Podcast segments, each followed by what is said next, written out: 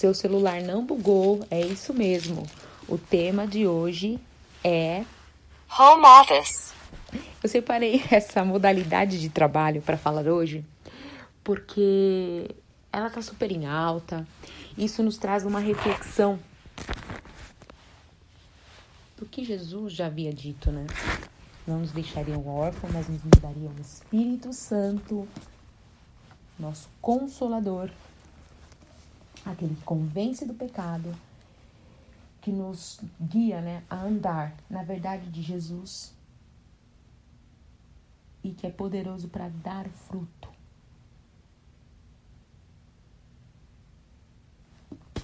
Vamos ler ali em 1 Coríntios 3, verso 16. Não sabeis vós que sois o templo de Deus e que o Espírito de Deus habita em vós? Quando falamos de habitação, isso se refere à intimidade, a conhecer, a uma rotina, a convivência. É, quando moramos com alguém, a gente sabe mais ou menos o horário que a pessoa chega, os costumes, as manias, né? O que ela gosta de fazer, o que ela não gosta. Então imagina, você convive com uma pessoa e de repente ela começa a trabalhar ali dentro de casa. Foi o que aconteceu na pandemia. A pessoa tinha que trabalhar, então não existia uma estrutura preparada, não tinha um lugar, não estava ali ou trabalhando, as crianças gritando, o outro chorando, o vizinho tocando música, é, muitas distrações, situações que prejudicam ali a, a, a produtividade, né? vamos dizer assim muitas coisas aconteceram. A internet está cheia de memes assim diversos, né? Principalmente essas videochamadas que aconteciam é, das empresas e reuniões e gente passando sem roupa atrás dos vídeos, não tinha ainda os fundos no começo, né? Plano de fundo da, da, da tela. Tantas coisas, tantas coisas aconteceram. E aí o, o Espírito Santo me moveu a olhar isso e falar Gente, é igual acontece dentro de nós com o Espírito Santo. A gente não é nosso eu, eu no meu eu, no meu pecado, nos meus erros, nas minhas condições, fazer o que eu queria. Mas a partir do momento que a gente se coloca diante de Deus, aceita o Senhor Jesus como nosso Senhor e Salvador, o Espírito Santo passa a vir e fazer morada em nós. E a partir do momento que ele vem morar, nós precisamos rever algumas coisas. Né? Pensa, poxa, tá, tá morando, mas ele não tá só morando, ele veio morar e trabalhar. Então, para ele trabalhar, a gente muitas vezes tem que pensar, estruturar, falar, não, peraí, vai ser essa mesinha aqui, esse cantinho aqui, esse lugar, esse tempo para esse relacionamento, para essa convivência. Porque ele sabe que eu tô ali, ó, tô, tô brigando, tô apitando, tô xingando, tô reclamando, tô. Ele me conhece, ele sabe, ele sabe que eu como comida com sal, com muito sal, sem tempero, sem tempero. Minha, meus antigos parentes falavam muito isso, né? Você quer conhecer alguém, vai morar com a pessoa, vai comer um quilo de sal. Porque você vai descobrir quem é o fulano de verdade né? Saber das manias que a pessoa tem, saber das coisas boas também que a pessoa faz, que muitas vezes a gente não consegue enxergar. Tem gente que anda pela rua muito durona, muito fechada, muito rançudo, né? Assim, carrancudo que a gente fala aqui, né? No Brasil, a pessoa com a cara carranca, cara fechada. Muitas vezes é uma pessoa que só tem a fachada dessa forma, mas é amorosa.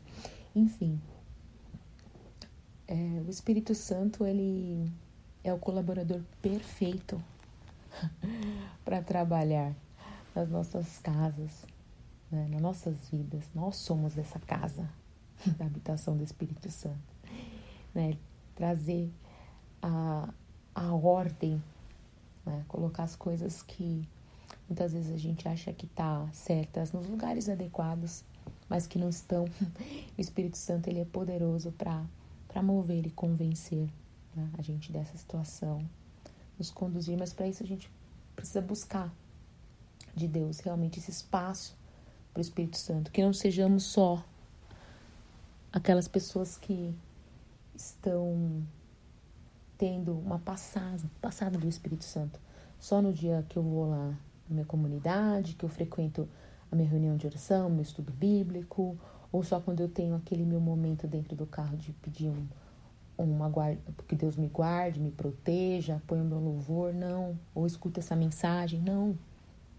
Que seja um relacionamento de compromisso, de intimidade, de morar junto, mas também de se deixar trabalhar através do Espírito Santo, ser moldado por Ele. A palavra fala em 2 Coríntios 1, vou abrir aqui também, 2 Coríntios 1, versículo 22, o qual também nos selou e deu o penhor do Espírito em nossos corações. Então, ele deu o penhor penhor é quando a gente tem um, algo de valor, né? E leva lá para avaliar, o cara avaliar e dá, nos dá um, um, dinheiro por isso e fica na posse dele e depois a gente vai buscar. então, nós sabemos que Deus virá nos buscar, né? Um dia. Mas temos que cuidar desse bem que ele deixou, né? Conosco. Então, que possamos preservar a cada dia, respeitar e dedicar tempo aí a a presença do, da pessoa do Espírito Santo em nossas vidas, para que realmente possamos dar o fruto do Espírito, que está lá em Gálatas, né? Muito famoso, muitos já falam, conhecem. Eu quero citá-los aqui só para. É o fruto do Espírito: amor, gozo, paz, longanimidade, benignidade, bondade, fé, mansidão, temperança Contra essas coisas não há lei. Então, são coisas que o Espírito Santo vai moldando em nossas vidas, possibilitando que sejamos melhores, não só para nós mesmos, para o meu próprio eu, para me gloriar, não, mas para a glória de Deus, para a manifestação do Espírito Santo, para que o amor de Deus seja manifesto, constranja e alcance outras vidas. Essa palavra é a minha oração. Que possamos receber hoje, de uma forma diferente, o Espírito Santo. Não só para morar, não só para passar um final de semana, não só para passar uma noite, mas que ele possa morar, habitar, fazer morada eterna em nossos corações e agir trabalhando em nossas, nosso caráter, naquilo que é necessário. Que você separe um tempo hoje, que eu também separe um tempo hoje. Possamos dizer: Bom dia, Espírito Santo, vem, casa é sua. Toma conta de todas as coisas aqui e nos conduza a andar na verdade de Jesus Cristo.